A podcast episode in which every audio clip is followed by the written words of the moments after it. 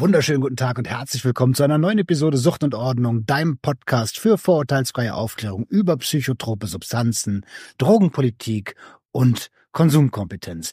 Ich freue mich riesig, dass ihr wieder am Start seid und bin wie immer nicht alleine. Ich habe den lieben Olli und den lieben Ruben zu Gast. Die beiden sind vom Abrigado e.V. in Hamburg und arbeiten in einem Drogenkonsumraum. Hi, ihr Lieben. Moin. Moin, moin. Moin, moin. Geil. äh, da, da hört man direkt raus. Hamburger. Äh, Unverkennbar. unverkennbar. Seid ihr beide aus Hamburg? Ich nicht. Ich bin zugezogener. Also ich bin ganz ursprünglich aus Oberfranken. Ah, Aber also auch aufgrund der, der mangelnden äh, drogenpolitischen Zugänge halt auf jeden Fall von da weggegangen, weil mich die Drogenkonsumräume immer fasziniert haben. So, ich wollte da dann auf jeden Fall landen während meines Studiums. Und das geht halt einfach in Bayern nicht, weil da weiterhin die Moral eben über dem der Gesundheit der Menschen steht. So, deswegen ja, bin ich weg. verstehe. Aber äh, Ruben, du bist aus Hamburg. Ich bin geborener Hamburger, ja. Geborener Hamburger Jung, ne? Ja. ähm, äh, um euch ganz kurz vorzustellen, Olli, du bist ähm, Sozialarbeiter dort Ja, im richtig. Abrigado e.V. und Ruben, du bist Ex-User, richtig? Wollt ihr Ich bin Ex-User und bin dort als, das nennt sich bei uns Honorarkraft eingestellt Mhm. und äh, mache also alles außer sozial, soziale Beratung. Das ist so die Aufgabe von Leuten wie Olli bei uns im Team. Okay. Ähm, wollt ihr euch ganz kurz äh, vorstellen, so ein bisschen eure Geschichte mit, mit mir teilen, ähm, damit die Zuhörer und Zuschauerschaft besser nachvollziehen kann, wie seid ihr denn oder warum, was war eure Motivation bei Abrigado ähm, zu arbeiten oder äh, in deinem Fall Ruben, wie ist es, wie ist es soweit gekommen? Woran hattet ihr lehen? ja. ähm, fangen wir doch mit dir an, Ruben. Okay, gerne. Ja, also ich bin Ruben, ich bin 59 Jahre alt. Ich äh, war 23 Jahre ziemlich hart auf Drogen. Äh, meine bevorzugten Substanzen waren Kokain und Heroin. Ich habe in der Zeit, ich war ein funktionaler Junkie, habe also in der Zeit auch noch beruflich Karriere gemacht. Und irgendwann war halt der Pick überschritten und dann ging's bergab. Aber das hat ziemlich lange gedauert. Das waren eigentlich von den 23 Jahren, kann man sagen, die letzten vier Jahre. Und ich bin zum Abrigado gekommen, weil der Chef, der ehemalige Chef des Abrigados, war früher mein Drogenberater. Also ich war im Drogenkonsumraum bei ihm als Klient oder als Gast, wie wir sagen. Und äh, so haben wir uns kennengelernt und dann bin ich äh, 2010 clean geworden und habe mich mal wieder bei ihm gemeldet. Ich war zu dem Zeitpunkt im Ruhrgebiet und er hat äh, war halt in Hamburg und äh, mich hat das interessiert. Ich sagte, was machst du da? Und äh, er sagte, ja, das ist der gleiche Raum, nur viel schöner, als es in Bochum damals war. Komm doch mal mich besuchen. Und dann habe ich mir das angeschaut und wie es so äh, das Schicksal es so will, ein paar Monate später ist meine damalige Frau ein Jobangebot in Hamburg gekriegt und für mich war es sowieso klar, dass ich irgendwann eines Tages zurück nach Hause kehre. Ja, und da hat der liebe Chef sich dann sofort verpflichtet und sagte, kann ich mir gut vorstellen, weil du eben halt eine Kompetenz mit reinbringt, die sich mit der der Sozialarbeiter eigentlich recht gut ergänzt. Und das muss ich aus heutiger Sicht sagen, stimmte. Super spannend. Ja, man ist dann so dieses Zahnrad zwischen der Theorie und der Praxis halt, ne? Richtig.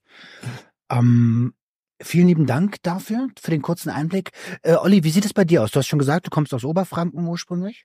Genau, ja. Also ich bin Olli, 26, Sozialarbeiter, äh, komme ursprünglich aus Oberfranken und habe auch in besonders in der Jugend, wie sich's für Oberfranken gehört, einfach richtig viel gesoffen. So, das hat sich dann irgendwann habe ich das auch mal angefangen zu hinterfragen, dass es halt nicht nur diese eine Substanz gibt. Und dann habe ich Schorestein Papier gelesen Hm. und darüber sind mir überhaupt erst die die Felder der Drogenhilfe so klarer geworden, besonders dann Drogenkonsumräume. Hab dann mit einem ehemaligen Dozenten gesprochen und ihn halt gefragt, ob er das kennt, wie, ob er da schon Erfahrung gemacht hat. Und da hat er mich an eine Person vermittelt, die auch an der gleichen Hochschule war wie ich, die äh, da ihr Praktikum gemacht hat. Dann habe ich mich mit der getroffen, die war in Hamburg im Abrigado. Und so ist das alles seinen Lauf gegangen. Und dann war ich damals mit 20 Jahren für ein halbes Jahr im Drogenkonsumraum im Praxissemester.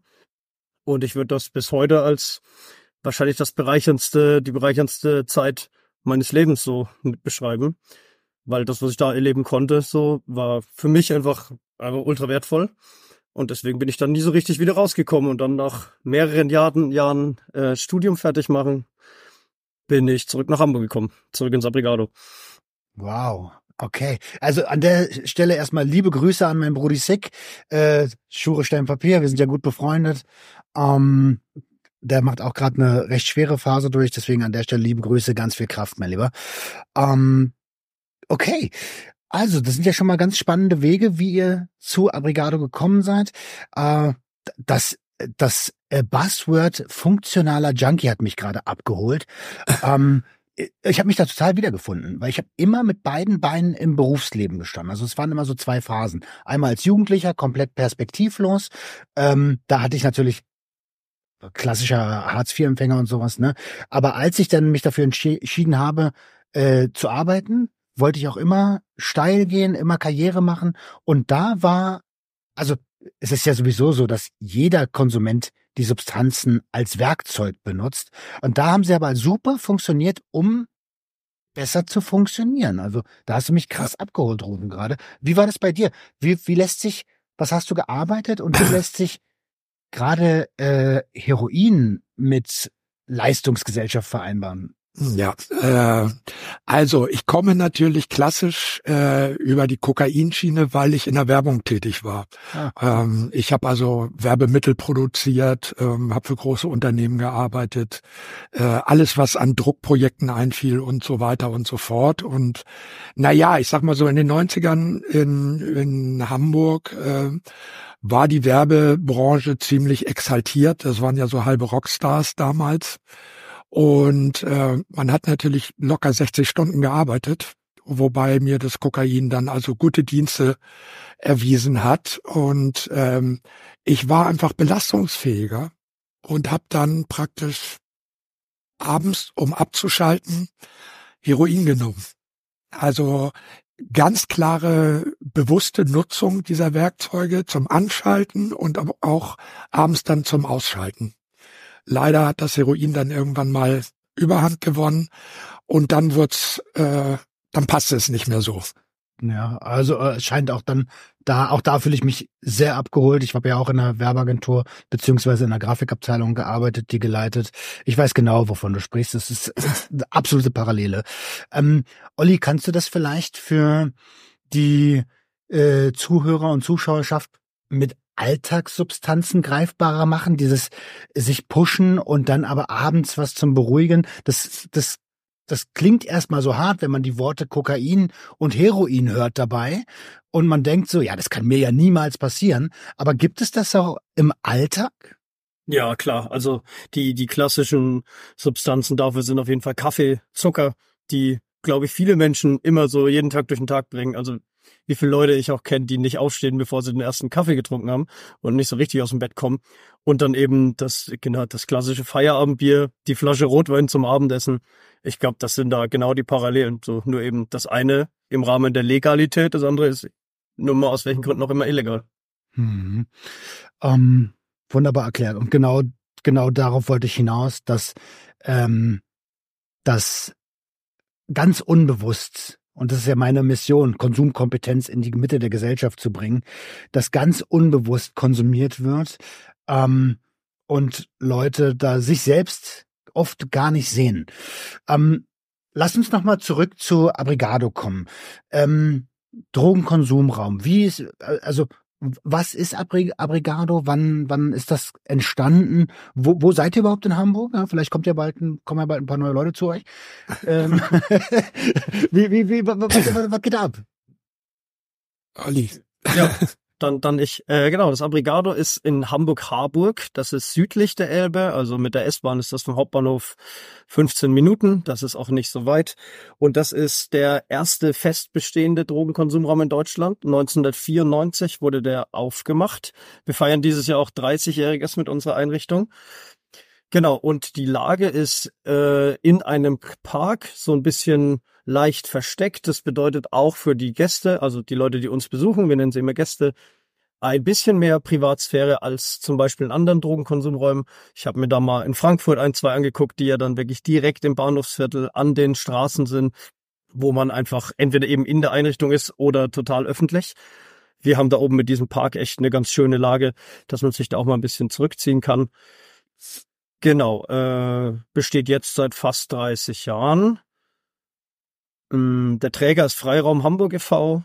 Der hatte noch in seiner Vergangenheit zwei andere Einrichtungen. Einmal das Drug Mobil, das war das allererste, die allererste genau. Konsummöglichkeit genau. Deutschlands, die so unterwegs war. Das war halt ein umgebauter Linienbus vom HVV, hm. in dem konsumiert werden konnte.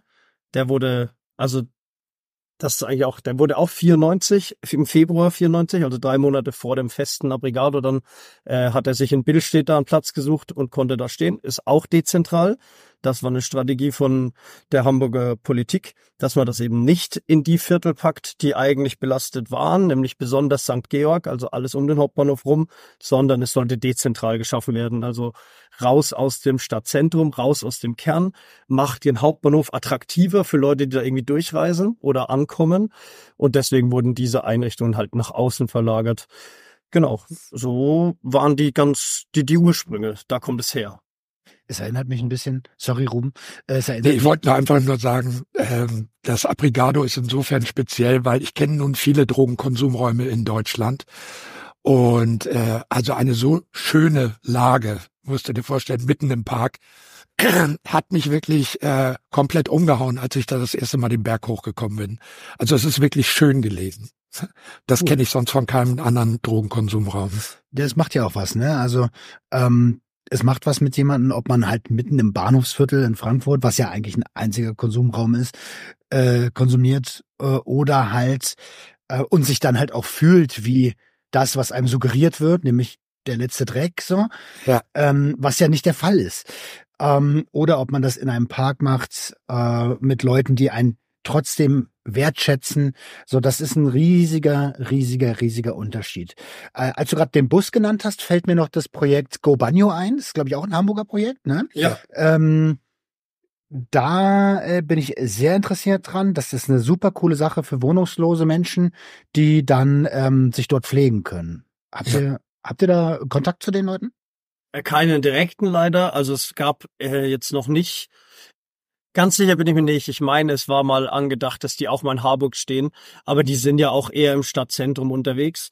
Eine unserer Kolleginnen, die hat aber ehrenamtlich immer bei Gobanio gearbeitet, deswegen gibt's zumindest so auf fachlicher und Mitarbeiterinnen-Ebene eine, also einen Austausch.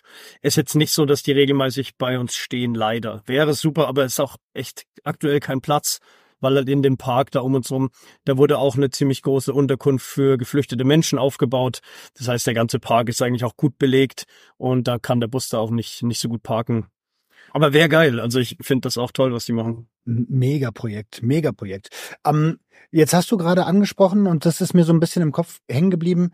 Äh, man hat darauf geachtet, dass der Konsumraum am Rand der Stadt äh, erschaffen wird. Das hat ja wahrscheinlich nicht nur Wohlfühlgründe für den Konsumierenden, ähm, sondern du hast es gesagt, man möchte die Innenstadt sauber halten. Wie ist das vereinbar mit dem, da ist ja das Drops direkt in der, am, am, am, am Bahnhof. Also ja. wird, also gibt es einen Unterschied der Konsumierenden, die weiter zum Drop-In gehen oder oh, oh, und, und einen Unterschied zu denen, die zu euch gehen? Macht macht das irgendeinen Unterschied? Weil das ist ja dann, wenn wenn ich an meine alte Zeit denke, dann bleibe ich doch da in der Nähe, wo ich schnell wieder was organisieren kann.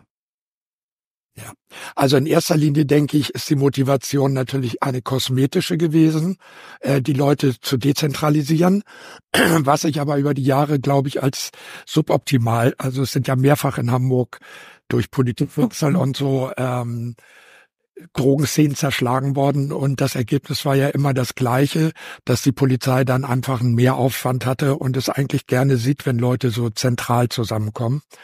Der große Unterschied zwischen dem Abrigado und dem Drop-In ist ja nicht nur in der Masse der Leute, also da sind ja drei, vier, fünfmal mehr äh, Konsumenten als bei uns. Es findet auch keine Sozialarbeit statt in dem Sinne. Das ist beim Abrigado äh, anders. Da haben wir wirklich auch einen Schwerpunkt. Also du kannst bei uns konsumieren, du kannst auch bei uns duschen, du kriegst bei uns auch was zu essen und du wirst auch neu eingekleidet. Äh, wir versuchen da also so ein bisschen in dem Bereich die eierlegende Wollmilchsau zu sein. Und das hatte eine hohe Attraktivität und es wurde auch immer von unseren Gästen zurückgespiegelt, dass sie sich eben bei uns sehr wohlfühlen aufgrund dieser etwas intimeren Lage. Und äh, das hat sehr gut funktioniert bisher. Mhm. Jetzt sind wir ja hier als zwei Ex-User, äh, beziehungsweise ich, ich, äh, ich bin ja gar kein richtiger Ex-User, weil ich äh, schon ähm, ganz anders als früher natürlich, aber ab und zu schon konsumiere. Ähm, ähm, also Stichwort Konsumkompetenz. Ähm, wie, wie ist eure Philosophie zu zu, also ihr habt ja schon gesagt, da werden Leute eingekleidet, man wird menschlich als äh, betrachtet. Wenn wenn wenn ich jetzt als als neuer Gast zu euch käme, was erwartet mich da? Also ich bin ja wahrscheinlich erstmal so ein bisschen unsicher, weil ich war vielleicht noch nie in einem Konsumraum.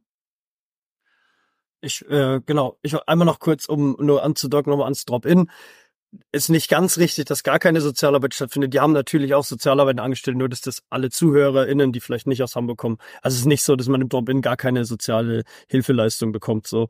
Aber wir arbeiten einfach nicht, können wir nicht ganz durchblicken, wie viel also die, und in welchem Ausmaß. Die können wahrscheinlich nicht aufgrund der, aufgrund der vier, fünf mal höheren Frequenz können die wahrscheinlich gar nicht so viel ableisten wie Voll. ein weniger frequentierter Laden. Die Masse ist halt einfach, das ist krass. Also es ist echt doll. Also das sind einfach Zahlen von oder Menschenmassen, das ist was anderes so. Genau, aber genau, das wollte ich nur kurz einmal gesagt haben, dass nee, da. Ist gut, super. Ähm, genau, zum, wenn man dann neu bei uns ist, also ich stelle mir jetzt einfach mal vor, wir, wir sind da gerade am Arbeiten und jemand kommt rein, den wir noch nie gesehen haben. Es passiert ja meistens, dass man irgendwie vielleicht auch von jemandem mitgenommen wird, der schon mal bei uns war. Das merkt man dann auch so ein bisschen, wie Leute einen so ein bisschen durch die Einrichtung führen und auch so, manchmal müssen wir gar nicht mehr so viel erklären, weil eigentlich alles schon gesagt wurde von den Gästen, die, die eben bei uns sind und Leute mitbringen. Äh, aber grundsätzlich, wenn wir ein neues Gesicht sehen, sprechen wir die Leute einfach mal an. Hey, moin, wer bist du? Ich bin der und der das und das mache ich hier, was machst du hier? Konsumierst du überhaupt? Also das, weil das wäre ja für unsere Einrichtung einfach ein Ausschlusskriterium. Kommt ja. ja auch mal vor, dass jemand bei uns vor der Tür steht und da rein will und irgendwie das Angebot in Anspruch nehmen will, der eigentlich gar nichts mit illegalisierten Substanzen zu tun hat. Das ist halt ein Ausschlusskriterium. Genau, aber soweit das halt klar ist, dass die Person auch irgendwie den Wunsch hat oder vorhat, Drogen zu konsumieren, illegale, dann äh, zeigen wir einfach mal so ein bisschen die Einrichtung, wenn die das möchten. Wenn ich merke, die Person hat keinen Bock auf mich, dann lasse ich sie auch einfach nur die Hausordnung einmal unterschreiben und lasse sie dann machen, was sie wollen. Das ist ja der Anspruch oder als die auch die Ausgangslage von unserer Einrichtung. Alles passiert auf Freiwilligkeit. Wenn du keinen Bock hast, mit uns zu reden, musst du das nicht. Wenn du halt den Konsum willst, musst du uns zumindest irgendwie einen Namen sagen und uns einmal, also auch ein, kann auch ein Pseudonym sein, uns irgendwie nur vermitteln, was du denn gerade von uns willst, aber du brauchst dich nicht mit mir unterhalten, so das und genau, das das ist erstmal die Ausgangslage. Was darüber hinaus passiert, das verschiedenste, also verschiedenste Formen von sehr viel Kontakt bis hin zu ich gehe hier wirklich nur kurz zum Rauchen oder zum Drücken und hau wieder ab. Mhm. Ähm, Rauchen oder Drücken, wir reden Blechrauchen oder? Genau, Bleche, Pfeifen, also wir haben drei Räume sozusagen. Wir haben einen Expressraum, das ist selbstverwaltet. Das ist so ein bisschen die Hamburger Antwort auf eben den Crack-Konsum gewesen, weil es ja doch eine sehr, sehr schnelle Substanz ist, die nicht so viel Vorbereitungszeit braucht. Deswegen kann man bei uns in diesen Crack Express Raum, das ist halt einfach wie so eine kleine Nische mit Metallbrettern auf Brusthöhe, wo man dann eben reingehen kann, Pfeife rauchen, zwei, drei Minuten da stehen, kurz mit irgendwem schnacken und dann wieder raus. Da muss man sich auch nicht anmelden. In den Rauchraum, da haben wir vier Plätze, also genau bis zu 20 Minuten. Außer es möchte sonst niemand gehen, dann kann man auch länger sitzen bleiben. Dafür muss man sich anmelden. Und dann gibt's eben den Intravenös, also den Druckraum mit auch vier Plätzen, wo man sich auch anmelden muss. Hm. Ähm, ich habe mir im Voraus ähm, so ein paar Fragen aufgeschrieben, wo ich mir dachte, das könnte Menschen interessieren. Jetzt sind wir ja natürlich tief im Thema drin, alle drei. Ähm, und manchmal vergesse ich dann so ein bisschen die Leute, die sich äh, frisch für die Thematik interessieren. Äh, jetzt hast du gesagt, ihr habt drei Räume. Was ist denn eigentlich, was ist denn, also was ist eigentlich ein Drogenkonsumraum und welches Ziel verfolgen Drogenkonsumräume? Ja, Ruben, willst du oder soll ich? Nee, nee, mach ruhig. Okay. Äh, genau, ein Drogenkonsumraum, also offiziell eine soziale Beratungsstelle mit integriertem Drogenkonsumraum. Das ist dann so das, das deutsche Modell, dass man eben Beratung anbietet und auch Konsummöglichkeiten. Ist ein Raum, in dem Menschen, sobald sie mindestens 18 Jahre alt sind, sich an die Hausordnung halten, also nicht gewalttätig werden, niemanden sexistisch, rassistisch oder auf andere feindliche Art und Weise anmachen, äh, können die Menschen die Einrichtung nutzen, anonym und freiwillig und eben akzeptanzorientiert. Ich glaube, das ist das Hauptstichwort. Der Mensch kann zu uns kommen, egal in welcher Phase des Konsums er oder sie sich da gerade befindet. Ne? Also ob jetzt voll drauf und ziemlich am Konsumieren oder eben, hey, ich ziehe hier mal eine Nase oder was. Das geht bei uns alles und das wird von uns weder bewertet noch irgendwie kommentiert und einfach so hingenommen, wie die Menschen eben zu uns kommen. Mhm. Genau, und in dem Konsumraum ist äh, eben die Idee, dass man da steril und unter den perfekten, also den saubersten Bedingungen, die möglich sind, das heißt immer mit frischem Besteck, wir haben immer Nadeln ohne Ende in verschiedenen Größen und Längen und Durchmessern für die verschiedenen Wünsche, ne? also auch Manche Leute gehen in die Arme, andere Leute gehen in andere Einstichstellen, brauchen vielleicht unterschiedliche Nadeln. Das gibt's alles in sauber von uns, so dass eben nicht dazu kommt, dass man solche Utensilien teilen muss, was eben für die, die Gesundheit oder also Infektionskrankheiten einfach sein kann, dass die dadurch äh, übertragen werden. Der, das Stichwort dazu ist einfach die Schadensminimierung. Wir wollen den Menschen ein Leben ermöglichen, auch mit Drogengebrauch oder Missbrauch, wie auch immer, ähm, und das mit so wenig Schäden wie nur möglich. Also Harm Reduction Safer Use ganz groß geschrieben bei euch. Genau, genau. genau. Das äh, geht dann noch weiter, dass wir also drauf bestehen. Ähm, in den letzten Jahren kommen wir sicherlich noch zu Thema Crack. Ähm, wurde eben halt mehr gebased, das heißt, das Koks wird vor Ort aufgekocht, um es eben halt zu rauchen. Und wir bestehen darauf, dass äh, Natron genutzt wird und nicht wie auf der Szene äh, bequemer und schneller im Ammoniak, was mhm. natürlich äh, immense Schäden in der Lunge hervorruft. Das finde ich, äh, das finde ich gut, das finde ich sehr gut. Und ähm, wenn ich jetzt, also äh, habt ihr das Natron vor Ort? Ja, ja, ja, selbstverständlich. Steht direkt auf dem Tisch. Na, okay. Ah, okay. Mhm. Ähm, also ich finde vielleicht eine ganz kleine Anekdote noch kurz zu der Gefahr dahinter. Es, es, wir hatten auch schon einen Fall, da hat jemand tatsächlich Ammoniak getrunken, weil er dachte, es wäre Wasser. Oh. Und es war halt, ja genau, es war halt draußen auf dem Hof unterwegs und nicht bei uns in der Einrichtung. Und das war dann auch perfekter Aufhänger, um nochmal über Natron zu sprechen. Das, ja. Aber ja klar, das passierte. Den ja, Kopf. Gerade haben wir im Krankenhaus gefunden. Gerade wenn man ein bisschen drauf ist, ne, da vercheckt man. Passiert aber schon mal, ja. ähm, Jetzt ist das Thema Safer Use und Harm Reduction eins, was immer zum Glück, zum Glück immer präsenter wird. Ähm, wie ist das perspektivisch bei euch? Glaubt ihr, ihr könntet ein Drug-Checking mit anbinden? Es gab die Versuche schon mehrfach. Es äh, gab jetzt erst kürzlich gab es ein Projekt, aber das war noch Substanzmonitoring. Äh, das war aber leider echt kein besonders gutes Projekt, weil wir immer nur eine Rückmeldung einmal im Monat bekommen haben und es war dann einfach nur eine E-Mail, in der halt stand, ja, wir haben in der Probe A Kokain gefunden und dieses und dieses Beimittel, aber keine Reinheitsgrade und nix und auch nach drei Wochen die Rückmeldung zu bekommen, das ist einfach für Menschen auf der Szene nicht nützlich. So vielleicht mal interessant, aber nicht nützlich. Äh, und grundsätzlich wäre das auf jeden Fall möglich, dass wir Drug-Checking mit anbieten, wenn es eben ein guter Test ist, der auch einfach schnell geht und den Leuten eine schnelle Rückmeldung gibt, hey, so und so stark ist der Stoff, das und das hast du zu erwarten, wenn du es konsumierst. Also sobald da ein guter Test da ist, von uns aus gerne.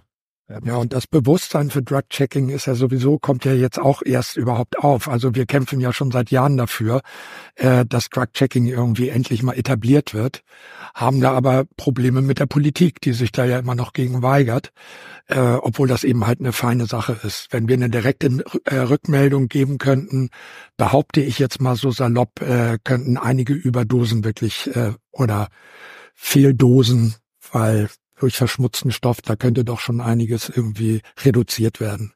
Ja, und auch einfach ganz der, der Fairness halber so. Es gibt einfach keinen Verbraucherinnenschutz im Bereich der illegalen Drogen. Richtig. Also es ist, es ist einfach nur fair, den Leuten irgendwas anzubieten, dass du mal gucken kannst, was ist denn da eigentlich drin? Was knall ich mir da in meinen Körper rein? Ja, das Ding ist, also aus meiner Sicht ist so, weißt du, es geht die ganze Zeit, wird einem hier was vom Gesundheitsschutz erzählt und deswegen Prohibition und sowas. Und das, die, Re die Realität wird eigentlich einfach wegfantasiert. Ähm, und wenn es denn aber wirklich um Gesundheitsschutz gänge, ginge, dann ist es doch der logischste, der logischste Schritt zu sagen, okay, wenn du es so, wenn du es machst, so, du wirst deine Gründe haben, dann, dann lass es wenigstens testen, nutz so sichere Möglichkeiten äh, wie möglich, damit du dir nicht mehr Schaden zuführst als als nötig. Voll. Ja. Bin ich total bei dir.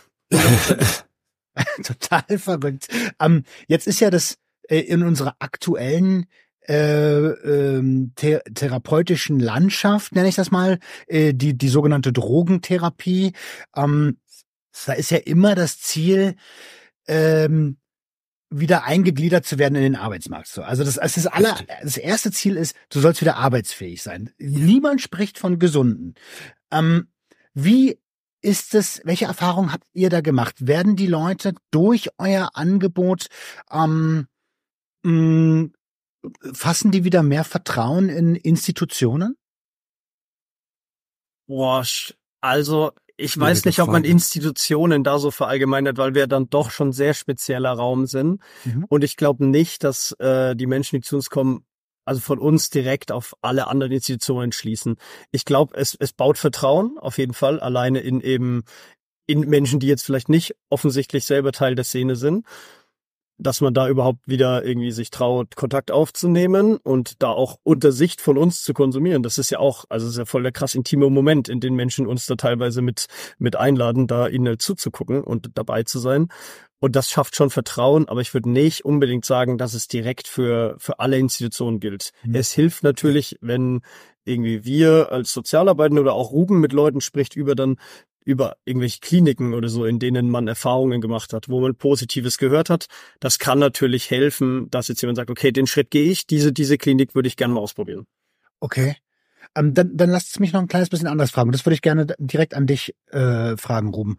Glaubst du, dass mh, mm, die, die, die, die Suchtdiagnose ein ähm, eine substanzbedingte Diagnose ist oder auch, es gibt ja auch äh, stoffungebundene Süchte. Ähm, was glaubst du, ist die Ursache von Leuten äh, wie, wie uns, die, die sich dann ähm, ja in, in den Gebrauch oder auch in den Missbrauch flüchten? Naja, ich meine, äh, in erster Linie äh, konsumiert man Drogen aus zwei Gründen, dass man sich besser fühlt. Also sie möchten oder im Umkehrschluss, sie möchten gewisse Dinge einfach nicht mehr fühlen. Das ist eine hohe Motivation. Und ähm, man verwechselt ja ganz häufig sich selbst auf Substanz, weil dann funktionieren ja mit gewissen Substanzen funktionieren gewisse Sachen einfach besser. Äh, wir haben ja auch ganz häufig so diese Kombination, diese Kopplung von von Kokainsucht und und äh, Sex solche Geschichten. Und bei Heroin, wenn ich jetzt aus meiner langjährigen Erfahrung reden soll, ist es häufig Umgang mit Traumata. Die möchte ich nicht fühlen. Ähm, da möchte ich was drüber legen und dafür ist diese Substanz natürlich ganz hervorragend geeignet. Ja, da äh, danke, dass du das so aussprichst, weil ich ich glaube auch, dass das immer also es ist eine sehr pauschale Aussage und ich bin auch kein Therapeut und kein Akademiker und so, ne? Aber ich glaube, dass am Ende immer Trauma die Ursache ist. Ähm, und das, damit meine ich nicht Trauma im Sinne von Krieg, Vergewaltigung, äh, physischer Gewalt, was teilweise auch Gründe für ähm, Substanzgebrauchsstörungen sind, aber auch einfach im wörtlichen Sinne seelische Wunden, die nicht verarbeitet werden können. Ne? Und gerade ja. in unserer Leistungsgesellschaft, da gibt's immer einen kleinen Ritzer nach dem nächsten und das ich glaube, da liegt der Hase im Pfeffer, dass, dass, dass ja. wir einfach alle überlastet sind. Wir sind keine Leistungsgesellschaft, wir sind eine Überleistungsgesellschaft. Ja, ja. Nee, da bin ich ganz bei dir. Auf jeden Fall. Was jetzt natürlich in den letzten Jahren dazu gekommen ist, ist natürlich dieses, ähm, was ich eben auch sagte, funktionierende Drogen, äh, funktionierender Drogenmissbrauch. Ähm, das fing ja an mit den Studenten mit Ritalin mhm. oder jetzt Silicon Valley Microdosing. Äh, da ist ja jetzt wieder eine ganz andere Sparte ent entstanden sozusagen. Aber ich denke, der Ursprung der Süchte, da bin ich total bei mir, äh, bei dir, sind äh, Traumata und unverarbeitete Sachen, die man nicht spüren möchte. Olli, jetzt bist mir hat mal, mir hat mal eine langjährige Drogenkonsumentin und Sexarbeiterin gesagt, das ist die Wärme aus der Tube. Ich fand, das war ein sehr guter Metapher, eine sehr gute Metapher. Gott, ist auch ein richtig guter Werbespruch. Scheiße, ey. Ja. Makaber, aber gut. Ja, ähm, Olli, jetzt bist du der Sozialarbeiter in unserer Runde. Wie, wie, ist, wie, wie würdest du mit der, mit dieser Aussage ähm, schwanger oder nicht schwanger gehen? Äh, also ob, ob ich zustimme oder nicht, meinst du? Ja, ja. Ey, auf, also schon, auf jeden Fall. Ich glaube auch, dass letztendlich immer irgendwelche unverarbeiteten Dinge zugrunde liegen. Wo auch immer die herkommen, das kann so verschieden sein. Und auch, wir haben den Stress angesprochen. Ich weiß jetzt auch noch nicht, ich bin auch kein Therapeut, so ich weiß nicht, ab wann jetzt ein Trauma ein Trauma ist. Aber ich kann mir auch vorstellen, dass einfach ein dauerhafter Stress, ein dauerhafter Stresszustand von ich muss eben diese und diese Leistung erbringen, damit ich Teil dieser Gesellschaft bleiben kann. Zumindest so wie man halt als Teil der Gesellschaft betitelt wird, von, von der Gesellschaft selber, komischerweise. Also, wenn das zu viel wird für einen Menschen, dann kann es einfach zu Drogengebrauch führen und auch zu Missbrauch, auch zu Abhängigkeitserkrankungen. Und ich glaube, dass wir als Menschen selten richtig Ruhe reinbekommen können, um uns zu erholen von Dingen. Es gibt viel zu wenige Therapieplätze deutschlandweit. Es ist nicht, nicht die, es ist nicht der Platz, um sich über psychische Gesundheit so selber zu, zu kümmern. Da fehlt einfach sehr, sehr, sehr viel Fürsorge. Hm. Ja, und momentan auch äh, dieses neue Wort Work-Life-Balance, die ja nun von einer jüngeren Ge Generation jetzt angestrebt wird und äh, das auch wirklich ins Feld geführt wird. Also mir wird das auch zurückgespiegelt, dass viele Arbeitgeber sagen, die Jungen wollen nicht mehr arbeiten. Ich finde das einfach ist ein hoffnungsvoller Ansatz, dass sie sagen, ich lebe nicht um zu arbeiten, weil so unsere Generation, wir definieren uns ja alle über Arbeit. Und äh, ja, dann hattest du das vorhin so schön schon gesagt mit der überlasteten Gesellschaft. Und äh, ja, das ist eben halt dann ein zusätzliches Werkzeug, um zu funktionieren. Und das wird dann irgendwann wird's ungesund. Über ein Punkt, der vielleicht auch noch, noch fehlt, ist ja dann doch auch der, der freie Wille, die Autonomie des Menschen an sich zu sagen, hey, ich, ich möchte auch einfach wirklich Drogen konsumieren und ich möchte mein Leben ebenso führen. Und auch die Menschen gibt es und auch die Menschen nutzen zum Beispiel unsere Einrichtung und also das dann auch letztendlich ganz egal, welche Substanz. Wir hatten es ganz am Anfang mit dem, dem Alkohol genauso. Das kann auch eine freie Entscheidung sein und das ist auch gut so, dass es die gibt. Das ist, äh, danke, dass du das mit reinschmeißt. Ähm, denn tatsächlich, also auch nicht jeder Mensch, der konsumiert, er muss gleich eine Störung entwickeln. Ne? Das ist überhaupt nicht der Fall. Die allermeisten Menschen konsumieren nämlich ohne Störungen zu entwickeln. Nur die sogenannte vulnerable Gruppe von den Leuten, die dann Störungen entwickeln, bei denen, ähm, bei denen bin ich, äh, sind wir uns ja einig, dass da irgendwie ja. äh, eine seelische Verletzung vorliegt. So in ja. welchem, in welchem Ausmaß auch immer. Ähm, wie hat sich das denn oder habt erkennt ihr einen Unterschied in den Substanzen, die gebraucht werden und in ähm, ja, und vielleicht in dem und und gibt es da einen Zusammenhang mit dem mit dem mit mit dem demografischen Wandel? Also wurde früher mehr äh, haben die Alten mehr Heroin konsumiert als die als die Jungen? Klares Ja. Klares Ja. Also Heroin ist ja auf dem Rückzug. Wir haben im Moment eine eine Koks-Epidemie, aber die ist ja, die kommt ja jetzt erst ins, in, ins öffentliche Bewusstsein, läuft aber eigentlich bei uns schon seit über zehn Jahren läuft die an, diese Welle. Und man kann das einfach in den Konsumvorgängen bei uns irgendwie widerspiegeln. Wenn wir früher durchschnittlich so, ich sag jetzt mal, 120 Konsumvorgänge dokumentieren konnten am Abend, äh, dann geht das jetzt teilweise auf ein Drittel runter. und äh, die anderen rauchen alle. Das hat hängt natürlich aber auch damit zusammen mit der zunehmenden Substitution. Und durch diese Substitution wiederum wurde natürlich äh, Harm Reduction ist ja das Thema. Es brauchte keiner mehr entzügig zu sein. Das hat aber äh, zu den Polytoxen-Konsumenten geführt. Also mhm. kaum einer ist heute noch auf ein reiner Junkie oder nur auf einer Substanz. Das sieht man ganz selten. Aber glaubst du wirklich, dass, dass Substitution der, der Grund für Polytoxomanie ist? Ich habe es so als Konsument empfunden, weil ich äh, kann das von mir selber sagen, der Kick fehlt. Das wurde natürlich bei der Substitution, das ist ja eine rein medizinische Herangehensweise. Aber wenn wir jetzt an die Bedürfnisse eines sowieso schon Süchtigen denken, dann fehlt ja der Kick.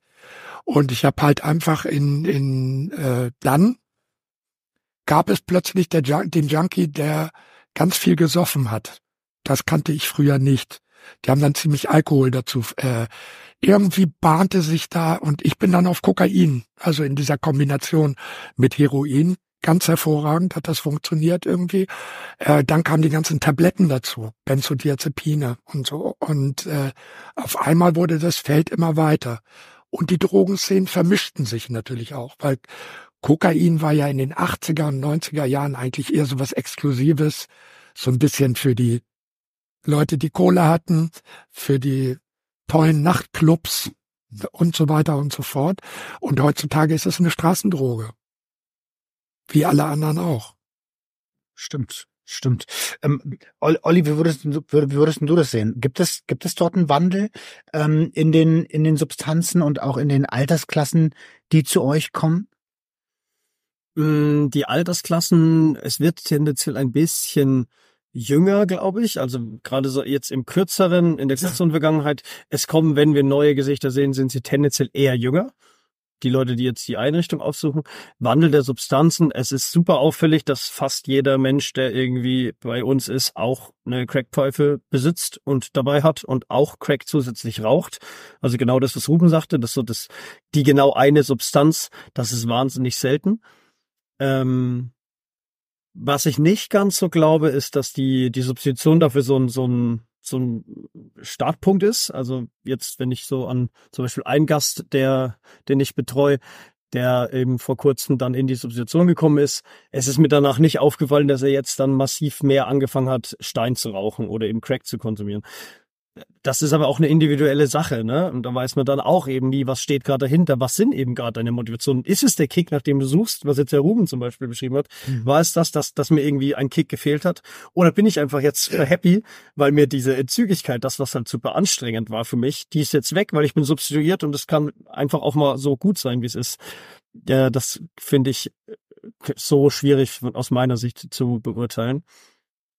Genau, worauf, aber grundsätzlich, ja. Worauf ich hinaus will, ist, ähm, es gibt ja, also wir sind ja mittlerweile seit ein paar Jahren weg von diesen von diesen klassischen Drogen, wie wir sie kennen, so ne? Heroin, Crack, also Crack ist natürlich, das ist alles noch da, so, aber der die der der nennen wir es mal der Trend, ja, oder die Entwicklung geht ja Richtung äh, Ketamine, äh, äh, Tablettenmissbrauch, was am Ende auch Opioide sind, ähm, Benzos, du hast es gesagt, Ruben, oder äh, äh, oder ähm, Mephedron und sowas, ne? Da, da geht ja die Reise auch gerade hin. Ähm, gibt es sowas äh, anders? Wie hoch ist der Anteil der Konsumierenden, die solche Substanzen konsumieren bei euch? Relativ gering tatsächlich. Ja. Also über Benzos und Tabletten schwer schwer zu sagen, weil das oft einfach tatsächlich auch Teil der Medikation von Menschen ist. Mhm. Also vor allem Benzos äh, bekommen auch einfach viele Leute wirklich aufgrund von ihrer Krankheitsgeschichte.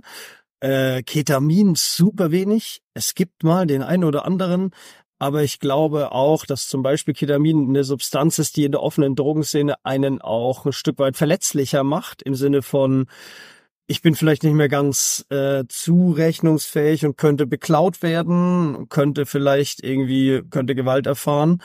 Das haben wir wirklich wenig. Also die Erfahrung habe ich auch gemacht und das war eigentlich auch schon damals noch, als ich auf der anderen Seite halt äh, im Drogenkonsumraum als Konsument war.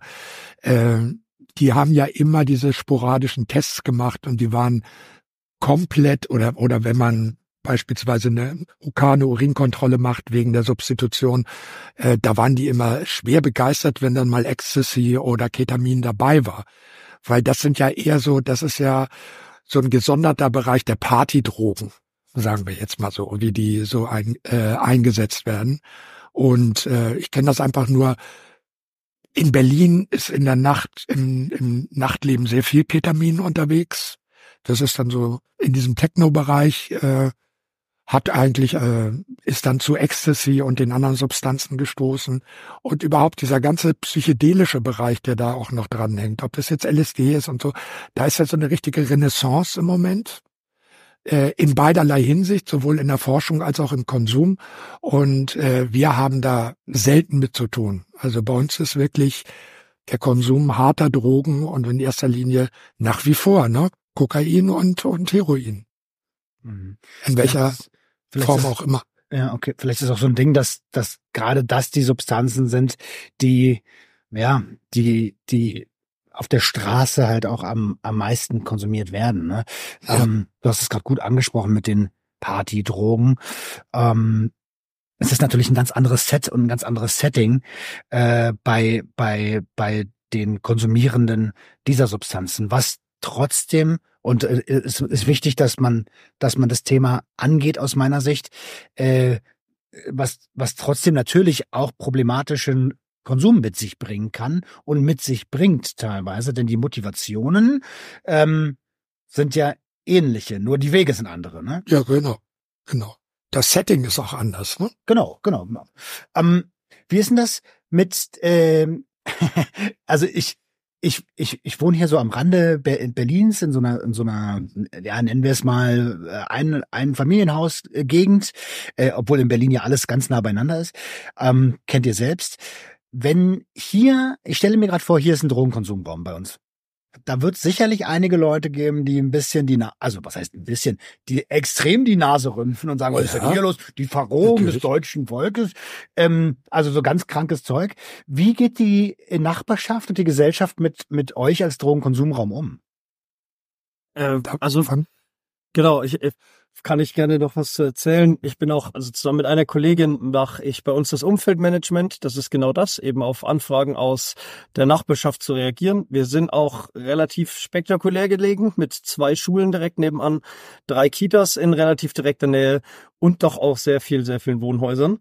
Genauso wie neben uns ist direkt ein Friedhof. Also wir haben viele NachbarInnen, die, die da irgendwie auch äh, Teil des ganzen Raums sind. Und aktuell ist es eigentlich sehr, sehr gut. Also wir bemühen uns halt so schnell wie möglich zu Gesprächen zu kommen.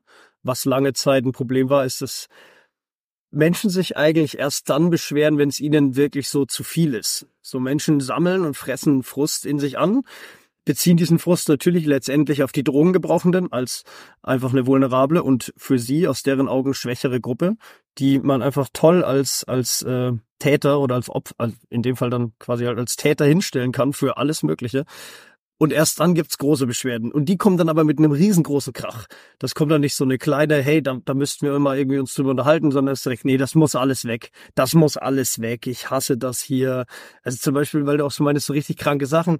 Es gibt äh, den, den nach der Öffnung des Abrigados gab es damals 1994 einen Drohbrief, in dem wortwörtlich drin stand, wenn hier ein Drogenraum hinkommt, dann geht eine Bombe hoch. Also das waren mal so die, die Ausmaße des Ganzen. Genau, heute ist es eigentlich echt positiv, kann ich so von meiner Seite aus sagen es klar Einzelpersonen, die sich darüber aufregen, Google-Rezensionen und so eine Scheiße, wo dann drin steht, wie schlimm das denn da alles wäre. Aber mit, mit gerade den, den anderen Institutionen, den Schulen stehen wir in sehr gutem Kontakt und Austausch und sind auch einfach immer sehr bemüht, auf, auf Beschwerden zu reagieren, die sich hauptsächlich aber auch auf Spritzenfunde belaufen. Mhm. Das ist so das Größte. Und auch halt Einzelpersonen, die unsere Einrichtung nutzen, die da die Grenze nicht ganz verstehen. Das sind aber, das sind wirklich, das ist momentan zum Beispiel ein Einzelner, der einfach die, die Grenze von, hey, das ist eine Schule, da habe ich kein, da habe ich nichts verloren.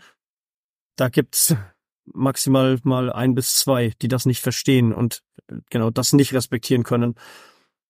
Okay. Und was da sehr positiv ist äh, mit dieser mit diesem Bereich Umfeldmanagement, ist, dass man feststellt, dass die wirklich Betroffenen, also so wie du jetzt sagst, wenn das jetzt bei dir um die Ecke wäre, da würde jetzt ein Drogenkonsumraum eröffnet, würdest du wesentlich unaufgeregter damit umgehen als gewisse andere Leute.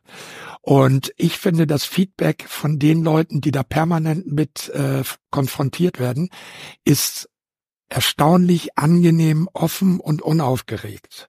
Und dann kommt es natürlich immer wieder durch Einzelfälle äh, zu so Peaks, wo dann die Hysterie kommt, dann springt die Presse drauf ein, dann stehen wir erstmal eine Woche richtig am Pranger und dann kommt auf einmal diese ganze Walze in Bewegung.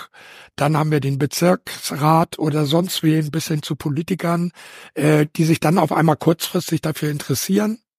Und dann zieht die Karawane wieder weiter, dann ebbt das ab.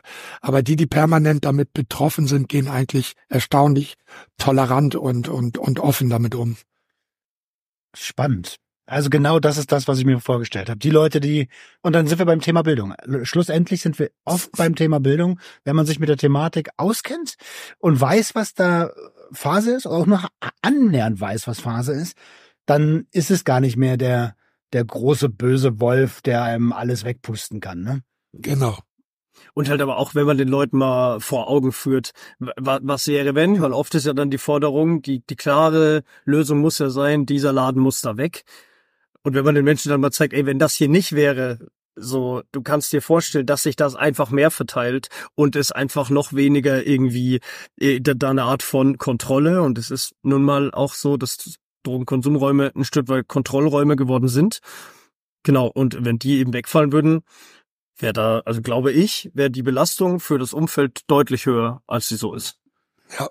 Ich glaube, das kann man auf also es ist super, ein super Punkt, den du da anbringst. Ich glaube, das kann man auf ganz, ganz viele Themen, gesellschaftliche Themen, die so ein bisschen Reibereien verursachen, widerspiegeln. Ähm, wenn wir, also äh, das ist ja immer die erste, äh, muss weg. Das ist ja immer so die, die erste Forderung. Weg. Allem, was man nicht versteht, so muss weg. Ja, okay, aber was ist, wenn es weg ist? So, ne? Und, ähm, und so ein bisschen über den Tellerrand hinauszuschauen, das finde ich, sehr, sehr, sehr, sehr schlau.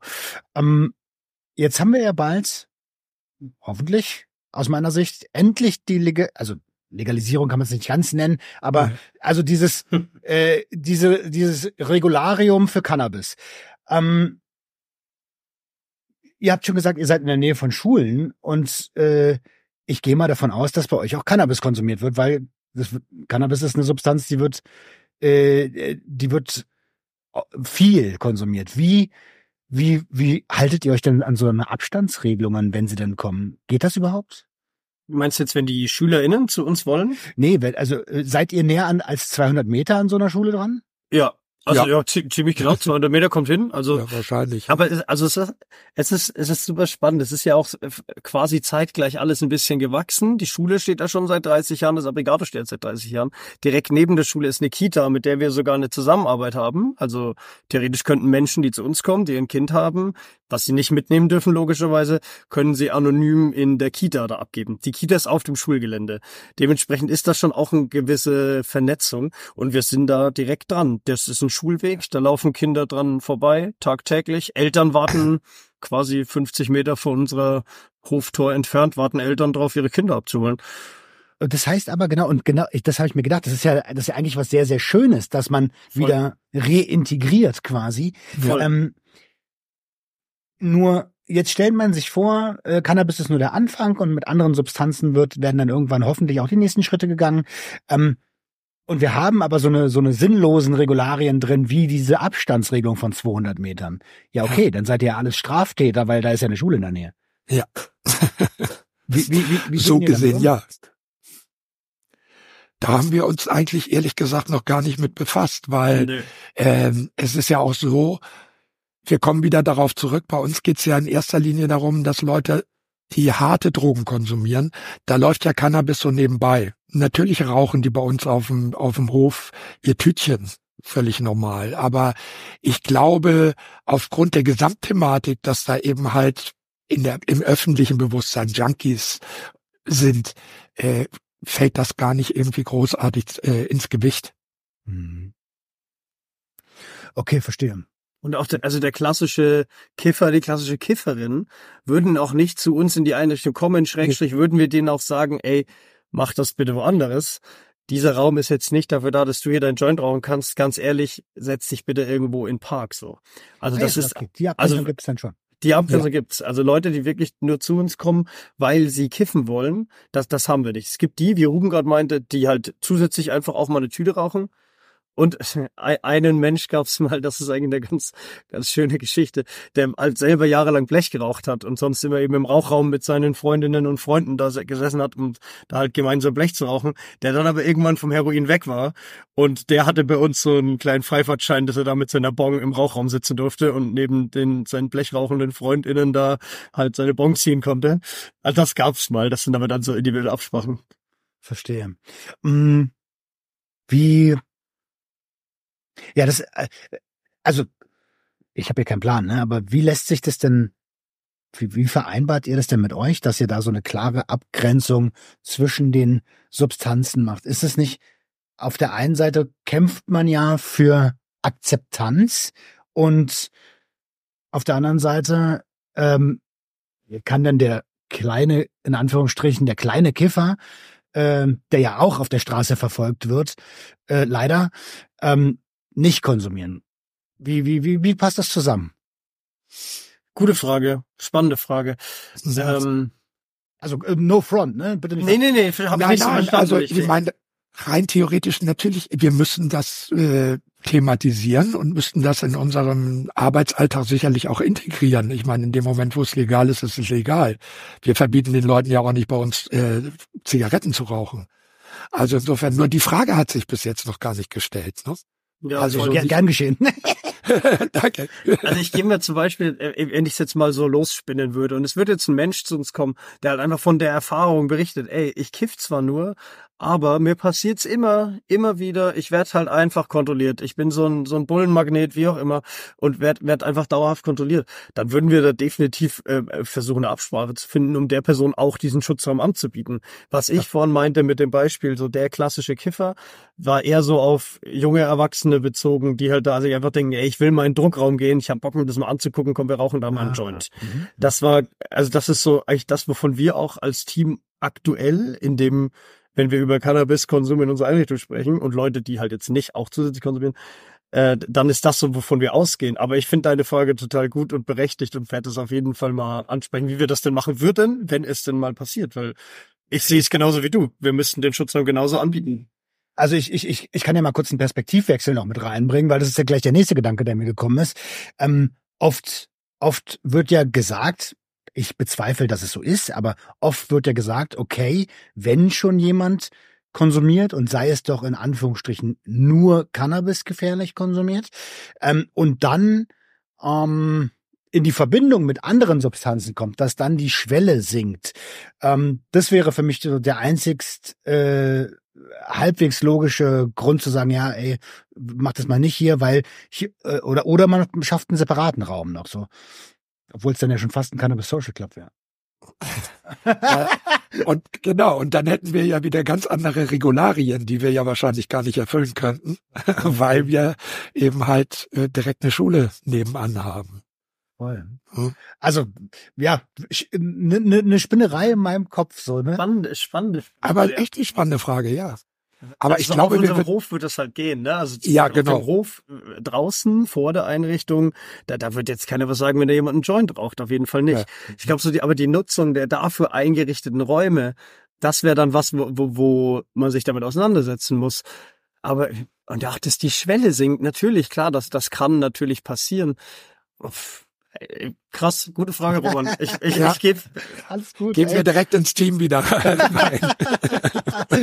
ey, wir sind schon fast eine Stunde dabei, die, die Zeit fliegt. Ähm, ich, was mich noch brennend interessiert, ist eure, eure beide persönliche Meinung. Ähm, man spricht ja oft von, von Resozialisierung, Reintegration. Ähm, und ich habe das Gefühl, dass wir oft nur an Symptomen rumdoktoren, als an die Ursachen zu gehen. Was glaubt ihr, ist, wäre, wäre ein, ein, ein gangbarer Weg, ähm, Menschen tatsächlich wieder irgendwie in, in den festen Sattel zu bekommen?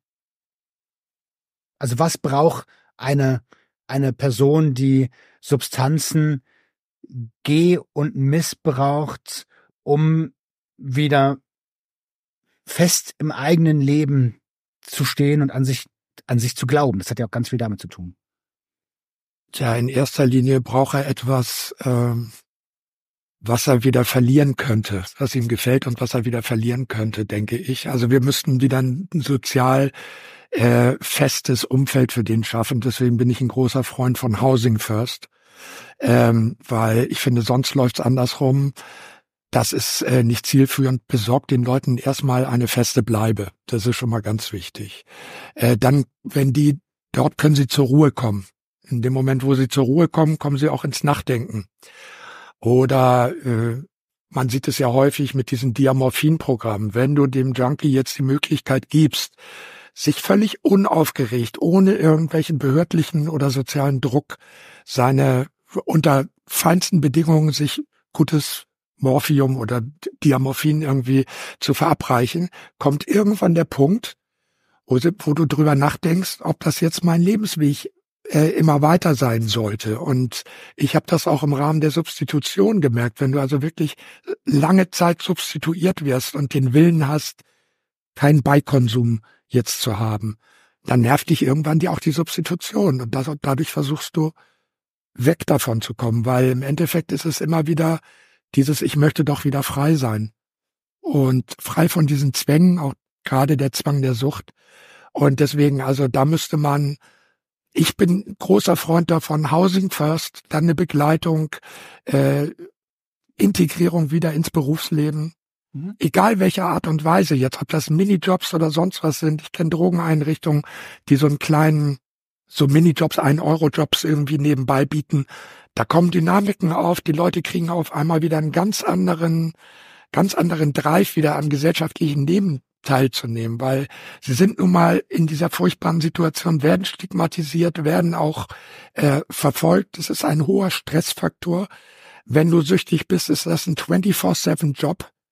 Da bleibt nicht viel Zeit für was anderes. Und in dem Moment, wo man diese Zwänge und diesen Druck durch Legalisierung oder eben halt auch durch Anbieten von weiterführenden Maßnahmen raus aus der Sucht, da, das würde ich sehr erfolgsversprechend sehen. Mhm. Spannende, spannende Perspektive. Danke dir, Ruben. Ja, also ich sehe, äh, also den, den einen Punkt, den Ruben gerade selbst genannt hat, ist für mich der größte. Die, der Abbau oder die endgültige Zerschlagung von Stigmatisierung, das ist Schritt eins, dass es äh, gesellschaftlich endlich verstanden wird, hey, Menschen konsumieren nun mal Substanzen, auf welche Art und Weise auch immer darüber dann die Ruhe, die Ruben sagt, das ist was, das brauchen Menschen dringend in verschiedenen Arten. Das kann einfach persönliche Ruhe sein in Form von einem Rückzugsort, zum Beispiel durch eine geeignete Wohnunterbringung oder eben auch wirklich eine richtige eigene Wohnung und auch mal Ruhe vor den strukturellen Bedingungen. Also wie ist mein Aufenthaltsstatus? Habe ich aktuell meine Dokumente alle beisammen? Wie hoch ist mein Schuldenberg? Wie was macht das Jobcenter? Was wollen sie wieder alles von mir? Ich habe gerade eine Person irgendwie mit dem ich arbeite, der hat jetzt den dritten Jobcenter-Termin innerhalb von vier Wochen. Die wollen ihn die ganze Zeit sehen. So, es ist ultra anstrengend für für einen Menschen die ganze Zeit Termine hinterher zu rennen und gleichzeitig nur mal in einer belastenden Situation zu leben. Genau. Und äh, auf jeden Fall die sozialen Ressourcen. Also soziale Ressourcen wieder aufzubauen. Vielleicht auch Kontakte, die nicht unbedingt Teil der Szene sind, sondern auch mal Szene fremde Kontakte, sowas aufrechtzuerhalten. Ich glaube, das sind die Grundpfeiler, um den Menschen äh, zu äh, den Mensch zu befähigen, wieder wieder stabil zu leben. Mhm. Das wären so meine die Punkte, die ich auf jeden Fall am größten sehe. Äh, ich fasse das mal ganz kurz zusammen, weil da, ich bin mit vielen Punkten super d'accord. Ähm, also Housing First, ein, ein eigener Raum, der, der mir gehört, wo ich zur Ruhe kommen kann, wo mein Safe Space, was mein Safe Space ist. Dann, ähm, ja, starke soziale äh, Bindungen. Habe ich das richtig verstanden? Also Leute, ja. die, die nicht aus der, aus der, aus der, aus der Szene sind, die einen, ähm, ja, die einen nicht wortwörtlich wieder runterziehen. Ähm, Vertrauen in, in, in die Person, dass sie etwas kann, etwas leisten kann, also Arbeit, ja, das hat ja auch ganz viel mit Vertrauen zu tun. und ähm, psychische Entlastung. Ja. ja, vor allem und auch gesellschaftliche Entlastung, also auch mal das Selbstbild der Leute, was ja oft einfach durch ja. die jahrelange Ausschließung und also man kann ja nur reintegrieren, wenn überhaupt mal deintegriert wurde, so blöd gesagt, ne? Also nur wer mal ausgeschlossen wurde oder sich selbst als ausgeschlossen verstanden hat, kann überhaupt in die Position kommen, sich wieder einschließen zu wollen oder ja. zu müssen. Äh, genau. Und dafür, dafür braucht es einfach gesellschaftliches Verständnis ja. den Personen gegenüber ja. und endlich mal ein bisschen Empathie auch. Das sind die Dinge, die da einfach fehlen. Also generell Minimierung des Leidensdrucks in jedem Fall, also in jeder, in jede Richtung. Das halte ich für eine erfolgreiche Art Angehen, äh, Herangehensweise. Was glaubt ihr? Ähm, es gibt ja noch, es gibt ja ganz viele Konsumierende ähm, und auch missbräuchlich Konsumierende, die im mit beiden Beinen im Berufsleben stehen, so wie du das gemacht hast, Ruben, und so wie ich das gemacht habe, Ruben. Äh, Roman. ähm, und und äh, also was glaubt ihr, welchen Punkt spielt da die Sicherheit? Weil es ist ja ganz viel Rennen, um die Karotte zu erreichen, ähm, oder um halt nicht wieder dahin zurückzufallen, wo man herkommt. Und äh, ich will auf den Punkt bedingungsloses Grundeinkommen raus. Hm. ähm, ist das überhaupt ein Faktor an der Stelle oder sagt ihr, ja, das hat bei uns jetzt eigentlich nichts zu suchen? Nein, es wäre natürlich wünschenswert. Ja, ja, das ist auf jeden Fall wünschenswert, gar keine Frage. Aber da kommen wir dann ja in einen Bereich, das sehe ich ja nicht nur für unseren Bereich, sondern das wäre ja gesell äh, gesamtgesellschaftlich äh, ein Riesenprojekt, weil das würde uns ja zwingen, Gesellschaft ganz neu zu denken. Mhm. So, und äh, deswegen finde ich das unheimlich spannend. Und Aber richtig, also völlig, richtig völlig korrekt. Also genau wie Ruben meint, das geht über unsere Arbeit hinaus und auch über eben den Drogengebrauch hinaus. Aber grundsätzlich ist das genau die Ruhe, die Menschen sich verdient haben und, und bekommen sollten, egal in welcher Situation sie sind, ist das bedingungslose Grundeinkommen für mich auch, ja. Ich, ich, hab, ich frage aus folgendem, weil ich, also der Grund, warum ich frage, ist, ich habe so ein bisschen Sorge, dass Institutionen, Einrichtungen, die ja eh schon kaum Kapazitäten haben, in naher Zukunft überrannt werden, wenn wir uns die aktuelle Situation mal anschauen. Ähm, die Inflation plus Wohnungsmarkt plus äh, keine angepassten Gehälter, auch wenn es einen Mindestlohn gibt. Ähm, das ist ja, ist ja, ist ja, also ist ja Schwachsinn, was das, das, das hat, hat ja nichts mit äh, also es ist tatsächlich, wie heißt es so schön, zum, zum Sterben zu, zu viel und zum Leben zu wenig. Ähm, und ich habe so ein bisschen, ich habe halt einfach die Sorge, dass, dass es demnächst ganz, ganz viele Leute, noch viel mehr als es eh schon gibt, sich in, tja, in Neurotransmitter äh, ähm, flüchten, auf welche Art auch immer, ob das jetzt mit Substanzen oder ohne Substanzen ist, und dann halt äh, das System, was eh schon marode ist, komplett kollabiert. Ja, das fängt ja jetzt schon an mit den äh, mit der massiven Zunahme an psychischen Erkrankungen und äh, es ist ja man ist ja wirklich in Not und es gibt nicht genügend Psychologen es gibt nicht genügend äh, Hilfsangebote und das führt natürlich zu ganz üblen Ergebnissen. Und da wird's ja, da, da merkst du, wie marodierend das schon ist. Hm. Ja, die wachsende Wohnungsnot auf jeden Fall auch, was du, was du meintest. Wohnungsmärkte, vor allem in Großstädten, sind die Hölle. So gerade dann auch noch als als Mensch, der der irgendwie äh, eh wenig Geld hat, keine Chance, da irgendwie mal, mal Ruhe reinzukriegen. Also ich denke, wir werden auch weiterhin sehr, sehr viel mit Wohnungslosigkeit, mit steigender Wohnungslosigkeit zu tun haben. Und das wäre, ist halt, bedeutet auch eine Verelendung einfach der Einzelpersonen, die das erleben. Also Housing First für alle. Sozusagen, ja. Das wäre erstrebenswert. Wohnen allen, die es wollen. Wow, also ey, in mir ging jetzt die letzte Stunde echt viel vor, weil wir äh, über Themen gesprochen haben, die mich natürlich selbst auch betroffen haben, die ich aber extrem wichtig finde. Und das ist die erste Folge nach der Winterpause. Ähm, Thema psychische Erkrankungen haben wir nur am, am Rande angekratzt. Da, da kann man auch noch mal eine ganze Episode eigentlich zu machen. Ja. Äh, zu, zu der, zu, na, zu der Wechselwirkung zwischen Substanzmissbrauch und psychischen Erkrankungen. Ähm, was wünscht oder anders? Wo seht ihr das Abrigado in den nächsten Jahren? Was, äh, also wo geht eure Reise hin? Ja, also ich, ich antworte jetzt mal als jemand, der auf beiden Seiten arbeitet. Also äh, ganz klar, wir haben im Moment generell in der Drogenpolitik, so wie sie angelegt ist, haben wir ja sowieso permanent äh, monetäre Probleme.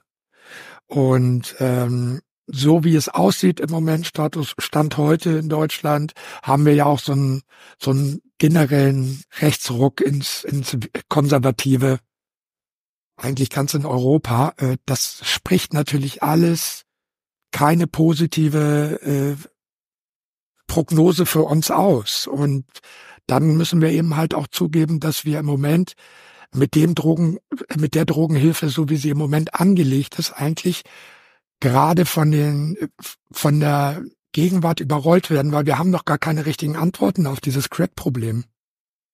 Das ist eben halt, äh, wir haben weder ein Substitut noch gibt es da Therapien und so weiter und so fort.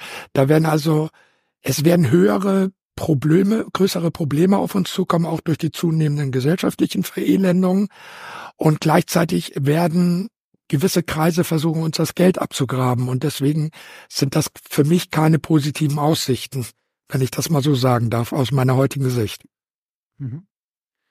Ja, ich sehe, also das Abrigado generell oder Drogenkonsumräume generell auch in den nächsten Jahren als einen der wichtigsten Bausteine der Drogenpolitik. Nicht nur deutschlandweit, sondern weltweit so. Und was ich aber auch sehe, ist die von dir schon angesprochene Überlastung, die weiterhin auf uns zukommt. Wir erleben das jetzt schon, aber es wird ja. mehr. Die Dinge, die fachlich gefordert werden, das sind jetzt aber auch nicht nur wir, ne? Das, das kann ich wahrscheinlich andere Drogenkonsumer, die das genauso erleben, die, die haben das wahrscheinlich also ähnlich wie wir die Expertise wird oft nicht gehört. Es wird nicht daran gearbeitet, was wir sagen. So, es braucht viel mehr Versorgung. Es ist einfach viel zu wenig, besonders im Raum, also im Bereich der Notschlafstellen, konsumtolerante Notschlafstellen, wo Menschen dann eben auch, obwohl sie konsumieren, mal ein Zimmer bekommen können und nicht jede, jeden Abend darum kämpfen müssen, wo schlafe ich, bin ich sicher. Wenn die Fragen alle mal auf mehr Schultern verteilt werden könnten, das würde einem Laden wie dem Obrigado ja. sehr, sehr, sehr viel helfen.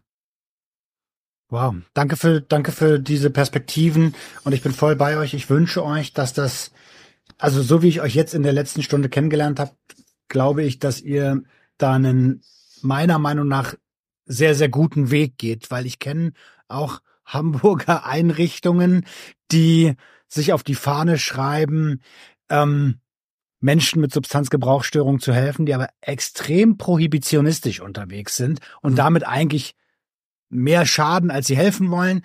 Ähm, ich glaube, ihr seid da auf einem tollen Weg und ich wünsche euch, dass ja, dass das na, mindestens noch weitere 30 Jahre ein sicherer Raum für äh, Menschen sein kann, die konsumieren wollen. Ich hoffe, dass der einzige Weg, dass ihr abgelöst wird, werdet, die vorher kommende Legalisierung ist. Das wäre wünschenswert. Ja, vielen Dank. Vielen ja, Dank. danke für dein Interesse auch auf jeden Fall. Echt. Ja. Danke für eure Expertise. Gespräch. Ihr Lieben, falls ihr noch Fragen habt, dann schaut gern vorbei bei Abrigado. Ähm, ich pack den Link zur Instagram-Seite unten in die Show Notes hinein. Ähm, auch die, äh, die Internetadresse, ihr habt auch eine Webseite, habe ich gesehen. Und wenn ihr dann weitere Fragen habt an Olli oder an Ruben, dann schreibt doch einfach. Oder wenn ihr aus Hamburg kommt und ähm, tja, euch das Drop-In zu überlaufen ist und ihr Bock auf akzeptanzorientierte Menschen habt, dann geht doch einfach selber mal vorbei bei Abrigado. Ich glaube, die Damen und Herren freuen sich vor Ort. In diesem Sinne. Ich wünsche euch nur das Beste. Wir sehen uns nächste Woche, wenn es wieder heißt. Herzlich willkommen zu einer neuen Episode. Genau. Ciao. Und Ordnung, ein bisschen Sucht ist doch in Ordnung. Es herrscht Sucht und Ordnung, ein bisschen Sucht ist doch in Ordnung.